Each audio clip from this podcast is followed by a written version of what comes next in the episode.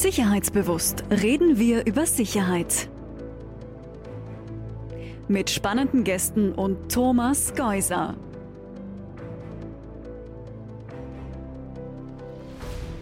Herzlich willkommen hier bei Sicherheitsbewusst. Neue Folge, neuer Gast. Wir sind in der Direktion Staatsschutz und Nachrichtendienst im Innenministerium. Mein Gast heute, der Direktor Omar Haichavi Pirchner. Herzlich willkommen bei Sicherheitsbewusst. Danke für die Einladung. Ja, meine Einstiegsfrage an jeden Gast, die kennen Sie wahrscheinlich auch schon. Wann waren Sie zuletzt sicherheitsbewusst?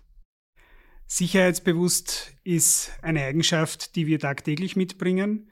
Die Direktion Staatsschutz und Nachrichtendienst ist ja für den Schutz der Verfassung und für die Aufrechterhaltung der Sicherheit verantwortlich und von dem her bin ich tagtäglich sicherheitsbewusst im Rahmen meiner Tätigkeit hier. Die Direktion Staatsschutz und Nachrichtendienst, die gibt es jetzt ein gutes Jahr. Sie sind der erste Direktor dieser neuen Behörde, die Sie von Grund auf neu aufbauen. Wie kann man sich das vorstellen, einen solchen Behördenaufbau zu bewältigen? Wie wir im Dezember 2021 mit dem Neuaufbau der Organisation begonnen haben, war uns sehr wichtig, dass wir bewährte Mechanismen, die hier stattgefunden haben, auch beibehalten und die Organisation entsprechend moderner ausgestalten. Das ist entsprechend passiert durch äh, vielseitige Maßnahmen auch äh, im Gesetz und die, äh, die sich auch organisatorisch ausgewirkt haben. Und wir müssen natürlich auch schauen, und das tun wir täglich, dass wir das Bedrohungsbild im Blickfeld haben und entsprechende Maßnahmen setzen.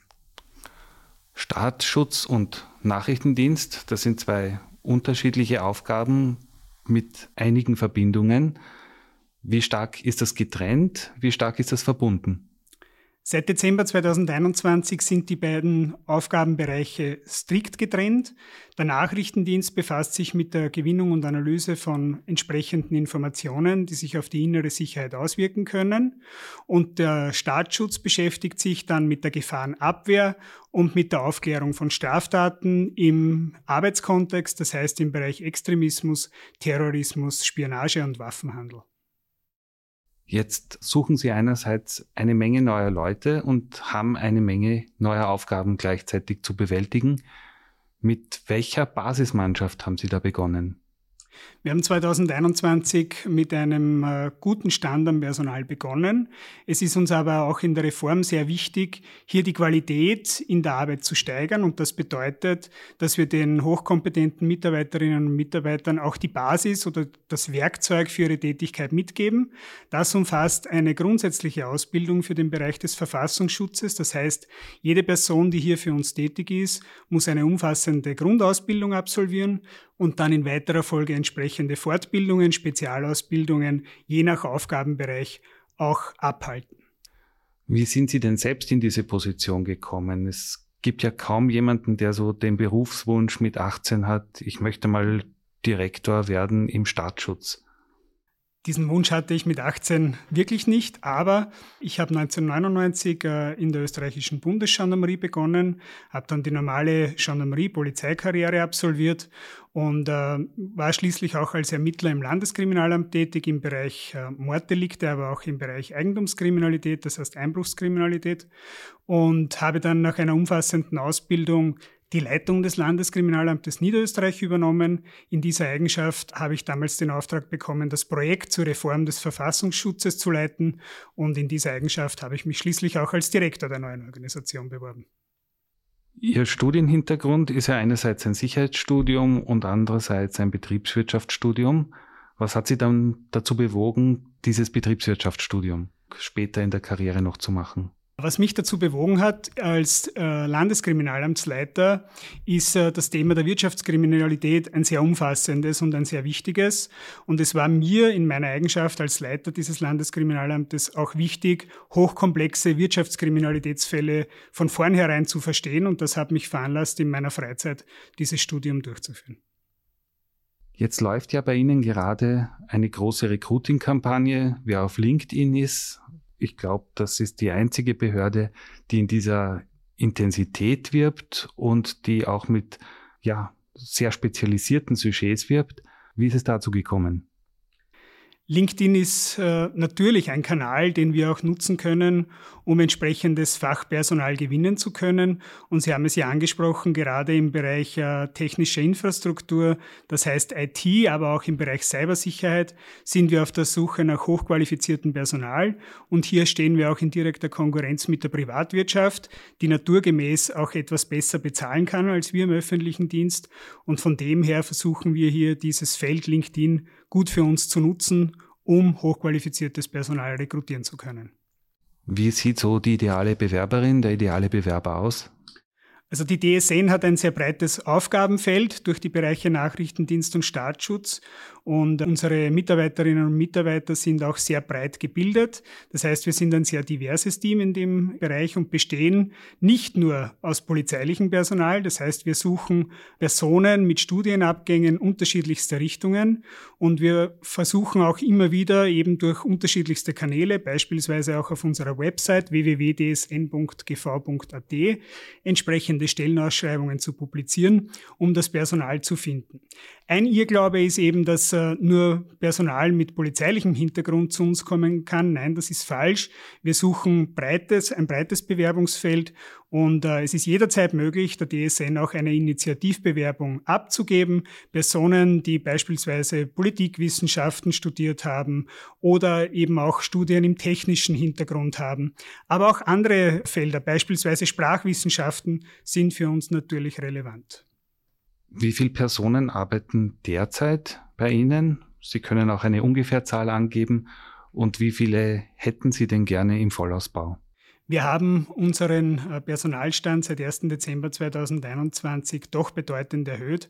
Konkrete Zahlen geben wir allerdings nicht an, weil das in unserem Arbeitsfeld definitiv nicht üblich ist. Und wie ist so die Aufteilung zwischen dem Teil Staatsschutz und dem Teil Nachrichtendienst? Können Sie da vielleicht ein bisschen konkreter werden? Also das Aufgabenfeld ist ja doch ausgewogen. Das spiegelt sich auch in der Mitarbeiterzahl in den beiden Bereichen wieder. Und wir sind hier definitiv in etwa in der Waage. Warum? Weil es auch für eine Organisation wichtig ist, hier ausbalanciert zu sein. Bei einem etwaigen Ungleichgewicht würde sich dies immer nachteilig auf einen der beiden Organisationsteile auswirken. Und das war uns auch im Zuge der Reform aus organisationspsychologischer Sicht sehr wichtig. Apropos Ungleichgewichte, wie sieht es mit dem Männer-Frauen-Verhältnis aus? Also wir sind eine äh, moderne Behörde. Das bedingt auch, dass wir einen sehr hohen Frauenanteil haben, verglichen am anderen öffentlichen oder an anderen Bereichen des öffentlichen Dienstes. Aber wie gesagt, auch hier nennen wir zu konkreten prozentuellen Anteilen keine genauen Zahlen. Wenn man jetzt eine Initiativbewerbung bei Ihnen abgibt, gibt es ein Höchstalter, gibt es Mindestvoraussetzungen? Wie läuft das? Die Grundvoraussetzung ist die österreichische Staatsbürgerschaft. Ansonsten gibt es äh, keine entsprechenden Beschränkungen. Wichtig ist aber, dass es bei uns ein dreiteiliges Auswahlverfahren gibt. Das heißt, wenn man sich für die DSN, für eine konkrete Stelle auch bewirbt, dann muss man ein dreiteiliges Auswahlverfahren absolvieren. Das bedeutet im ersten Teil eine Computereignungsdiagnostik durchzuführen, im zweiten Teil ein psychologisches Interview und der dritte Teil ist dann das sogenannte Fachgespräch, wo die entsprechenden Fachkompetenzen abgefragt werden werden. Und auch sehr wichtig für uns ist, Informationssicherheit und Mitarbeiterschutz stehen bei uns an höchster Stelle. Und daher ist es für unser Personal auch erforderlich, eine Sicherheitsüberprüfung über sich ergehen zu lassen und eine Vertrauenswürdigkeitsprüfung durchzuführen. Das heißt, dass wir im Vorfeld vor der Beschäftigung in der DSN konkret ansehen, welchen Hintergrund die eintretende Person hat. Kann es da sein, dass Sie einfach ein Vielfaches der Bewerberinnen und Bewerber screenen, und nur ein Teil davon im engen zeitlichen Abstand dann wirklich zum Einsatz oder davor auch in eine Fachausbildung kommt. Sie meinen, dass wir Personen screenen, die wir dann nicht aufnehmen? Ja, genau, dass es quasi auch einen größeren Pool gibt von potenziellen Menschen, die eventuell in den nächsten Jahren dann erst nachrücken würden. Also was das Instrument der Vertrauenswürdigkeitsprüfung betrifft, nicht. Diese wird definitiv immer erst dann gemacht, wenn fixiert wurde, dass eine Person bei uns eintritt oder eben wenn nicht, dann wird auch keine Vertrauenswürdigkeitsprüfung gemacht. Was ich noch ergänzen möchte, ist der Umstand, dass es für uns sehr wichtig ist, dass der Bewerberkreis bei uns auch ein entsprechendes großes Interesse an unserer Thematik mitbringt, auch an dem Thema der Sicherheitspolitik, auch politisch interessiert ist und dass wir in diesem Umfeld selbstverständlich dann je nach den Aufgabenfeldern auch tiefere Hintergründe benötigen. Beispielsweise im Bereich Islamismus, im Bereich der Spionage gibt es immer wieder auch Personen, die einen Hintergrund haben und das ist für uns auch sehr wichtig im äh, Betätigungsfeld und daher auch bei unseren Bewerberinnen und Bewerbern. Sicherheitsbewusst. Gespräche über Safety, Security und Strategy. Ja, wir sind jetzt hier in Wien angesiedelt, aber Ihre Aufgaben erstrecken sich über ganz Österreich und darüber hinaus. Wo kann man arbeiten, wenn man bei Ihnen arbeitet? Wenn man in der DSN arbeitet, kann man an unterschiedlichsten Standorten in Österreich arbeiten. Unser Hauptbetätigungsfeld ist aber im Osten, nämlich in der Bundeshauptstadt Wien. Nachdem die DSN gegründet und eingerichtet wurde, gibt es ja jetzt weiterhin auch die Landesämter für Verfassungsschutz und Terrorismusbekämpfung.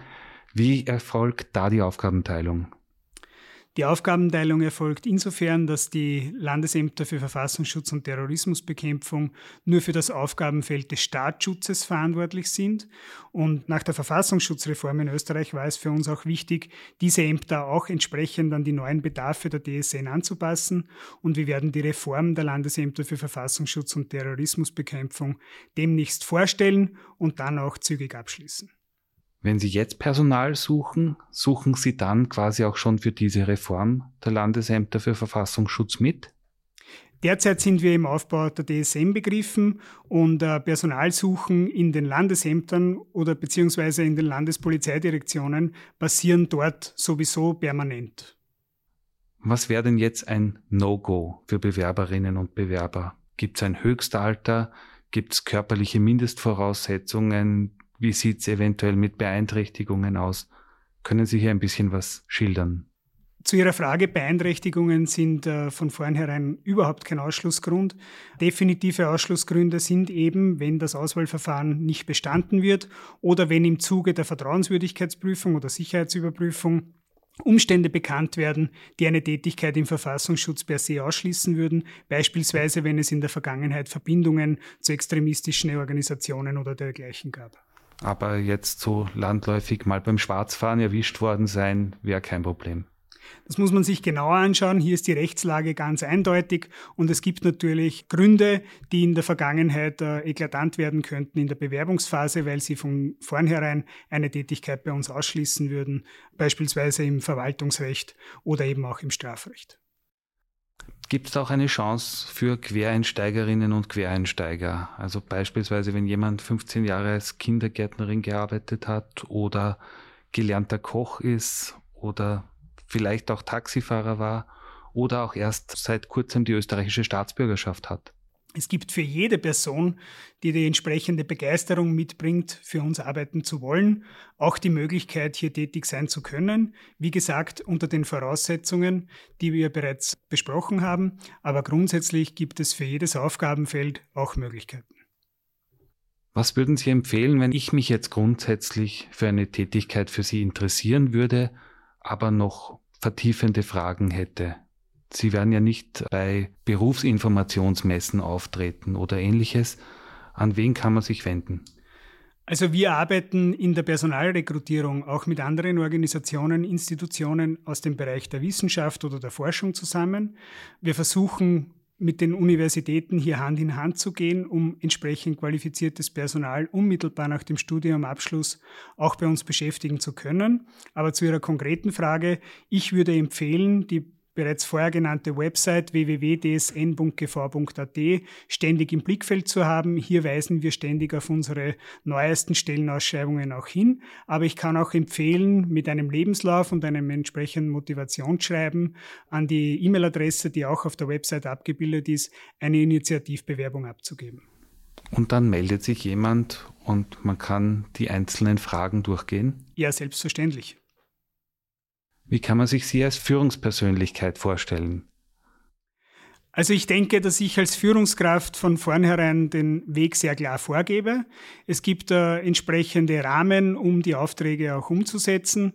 Aber ich glaube, in einer Organisation, wie wir es sind, muss aufgrund der Gefährdungslage auch ganz klar mit Aufträgen gearbeitet werden. Ich glaube, dass ich äh, meinen Mitarbeiterinnen und Mitarbeitern, die ihre Arbeit höchst kompetent erledigen, auch den entsprechenden Rahmen gebe, um ihre eigene Kreativität und ihre eigenen Ideen einbringen zu können. Was wünschen Sie sich von Ihrem Team?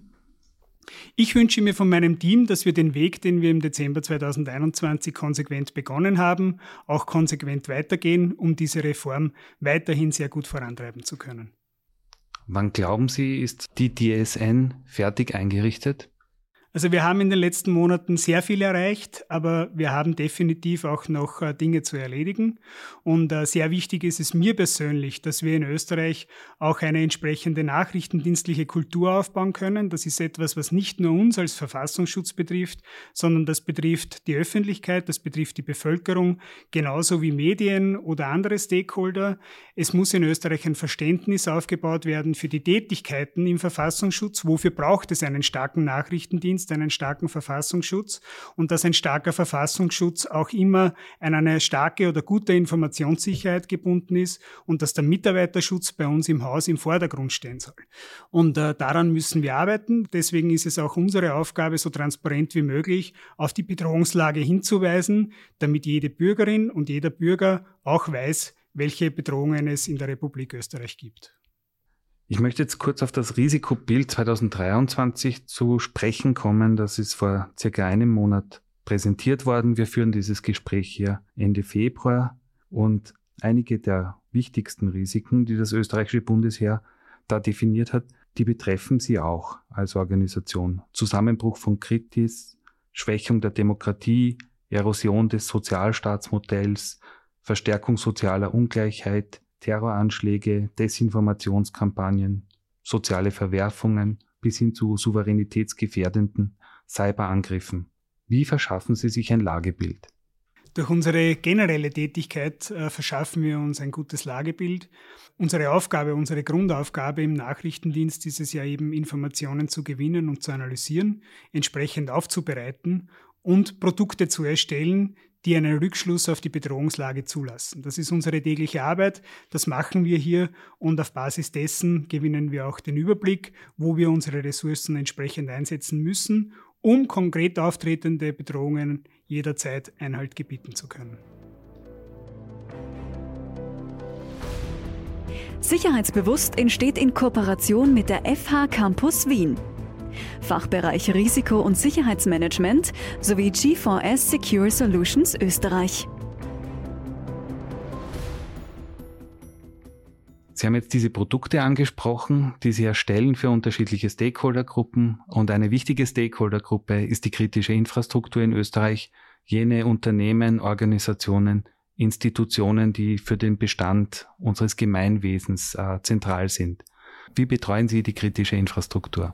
Der Schutz kritischer Infrastruktur ist eine gesetzlich verankerte Aufgabe der DSN und von dem her sind wir auch mit den entsprechenden Unternehmen in den entsprechenden Aufgabenbereichen ständig im Kontakt, um sie auch auf die Gefahren, die für sie eintreten können, aufmerksam zu machen. Das heißt, wir arbeiten hier in erster Linie präventiv, um die Unternehmen auf ihre speziellen Gefahren hinzuweisen und ihnen auch die Möglichkeit zu bieten, diese Gefahr auch soweit es geht zu minimieren. Im zweiten Feld, wenn etwas passiert ist oder konkret vorgefallen ist, geht es für uns darum, die Unternehmen auch in der Phase gut zu betreuen und auch dann die polizeilichen Maßnahmen zu setzen, die erforderlich sind, um etwaige Sabotageakte beispielsweise auch aufklären zu können. Und gleichzeitig fließen diese Informationen dann wieder in die Präventionsarbeit ein, um auch andere Unternehmen im selben Aufgabenfeld davor zu warnen und sie präventiv betreuen zu können. Wie schnell können Sie die kritische Infrastruktur im Bedarfsfall erreichen? Es gibt Kommunikationskanäle, die fixiert sind, auf die ich jetzt leider aus äh, Sicht der Informationssicherheit nicht eingehen kann, mit denen wir auch ständig mit der kritischen Infrastruktur im Kontakt sind. Und auch für etwaige Krisen, die kommen könnten, sind wir vorbereitet, um mit den Unternehmen der kritischen Infrastruktur jederzeit in den Austausch treten zu können. Nicht nur im Bereich des Recruiting, aber vielleicht auch der Informationsgewinnung oder der vertiefenden Forschung. Wie arbeiten Sie denn mit Universitäten und Fachhochschulen zusammen? Wir haben zu Beginn als die DSN verankert wurde oder implementiert wurde, den Kontakt zu vielen Universitäten und Fachhochschulen gesucht und haben uns je nach Aufgabenfeld auch konkrete Themenpunkte gesetzt oder Schwerpunkte gesetzt, die wir gemeinsam mit diesen Forschungseinrichtungen oder Universitäten abhandeln wollen oder wie wir auch gegenseitig oder zusammen arbeiten können. Und der Bereich Recruiting ist einer davon, um hier, wie angeführt, auf qualifiziert oder hochqualifiziertes Personal unmittelbar nach dem Studienabschluss auch zurückgreifen zu können. Was uns in diesem Umfeld auch sehr wichtig ist, ist zu nennen, dass etwaige Bewerberinnen oder Bewerber wissen müssen, dass sie bei uns in einem höchst sensiblen Arbeitsumfeld tätig sind, wo der Schutz der Information wesentlich ist und wo man auch die entsprechende Sensibilität mitbringen muss und auch die entsprechende Diskretion. Und im weiteren Feld geht es uns auch sehr stark um den Schutz der Mitarbeiterinnen und Mitarbeiter, weil wenn man in den erwähnten Feldern schutzkritischer Infrastruktur, Spionageaufklärung, Terrorismusabwehr und so weiter tätig ist, gibt es natürlich auch entsprechende Gefahren, die den Mitarbeiterinnen und Mitarbeitern drohen können. Und es ist unsere oberste Aufgabe, gemeinsam mit den Mitarbeiterinnen und Mitarbeitern für ihren Schutz zu sorgen. Das heißt jetzt einfach einmal nach der Arbeit zu erzählen, wie es im Büro war, ist bei Ihnen nicht möglich. Nein, über die konkreten Tätigkeiten hier in der Organisation oder das Aufgabenfeld kann natürlich im privaten Umfeld nichts besprochen werden. Und was sind dann die konkreten Aufgaben, mit denen man konfrontiert ist, wenn man für sie arbeitet? Also der österreichische Verfassungsschutz ist für die Aufgabenstellung der Abwehr unterschiedlichster Gefahren zuständig und äh, auch im Nachrichtendienst für den Bereich der erweiterten Gefahrenerforschung in unterschiedlichsten Feldern. Beispielsweise im Bereich äh, des Extremismus, das heißt beispielsweise Rechtsextremismus oder auch im Feld des islamistischen Extremismus zur Verhinderung von geplanten Terroranschlägen. Wir arbeiten auch im Bereich äh, verbotener nachrichtendienstlicher Tätigkeit oder im Bereich Bereich Spionageabwehr, auch im Bereich der Bekämpfung des internationalen Waffenhandels oder eben im Schutz der kritischen Infrastruktur. Ebenfalls in unserem Verantwortungsbereich liegt das Thema der Cybersicherheit in präventiver Hinsicht, um Unternehmen vor verfassungsschutzrelevanten Bedrohungslagen im Cyberbereich auch zu warnen oder nach einem erfolgten Angriff auch die entsprechende Aufklärungsarbeit zu betreiben. Ist das auf die kritische Infrastruktur beschränkt? Nein, es ist nicht auf die kritische Infrastruktur beschränkt. Es geht immer auch darum, wer ist für den Angriff verantwortlich. Im Fall solcher Angriffe, wie erfahren Sie davon? Aufgrund einer Anzeige, die jemand bei einer Polizeidienststelle macht? Es gibt unterschiedliche Wege, wie solche Informationen zu uns kommen. Es gibt ein entsprechendes Eigenaufkommen, Feststellungen von uns selbst. Es gibt aber auch natürlich im Rahmen der kritischen Infrastruktur Unternehmen, die uns aktiv ansprechen, wenn sie Opfer etwaiger Straftaten hier auch geworden sind. Ja, herzlichen Dank. Dann kommen wir doch schon zu meiner Schlussfrage. Was würden Sie denn unseren Hörerinnen und Hörern empfehlen, dass sie als nächstes lesen, sich anschauen, im Internet herunterladen. Haben Sie einen Literaturtipp für uns? Ich habe vorhin angeführt, wie wichtig es äh, für uns als Verfassungsschutz ist, dass wir das Verständnis für unsere Arbeit in der Bevölkerung auch entsprechend erhöhen. Und es gibt hier ein Buch, ein österreichisches Buch, das sehr gut auf die österreichische Lage und die Arbeit der österreichischen Nachrichtendienste hinweist. Und das ist von Thomas Riegler, Österreichs geheime Dienste. Über dies hinaus ist es natürlich auch sehr wichtig, über die Bedrohungslagen in Österreich Bescheid zu wissen. Und hier kann ich wirklich empfehlen, unseren jährlichen Verfassungsschutzbericht, der auf uns unserer Website www.dsn.gv.at abrufbar ist, zu lesen. Gibt es im nächsten Verfassungsschutzbericht irgendwelche Schwerpunkte, die Sie schon nennen können?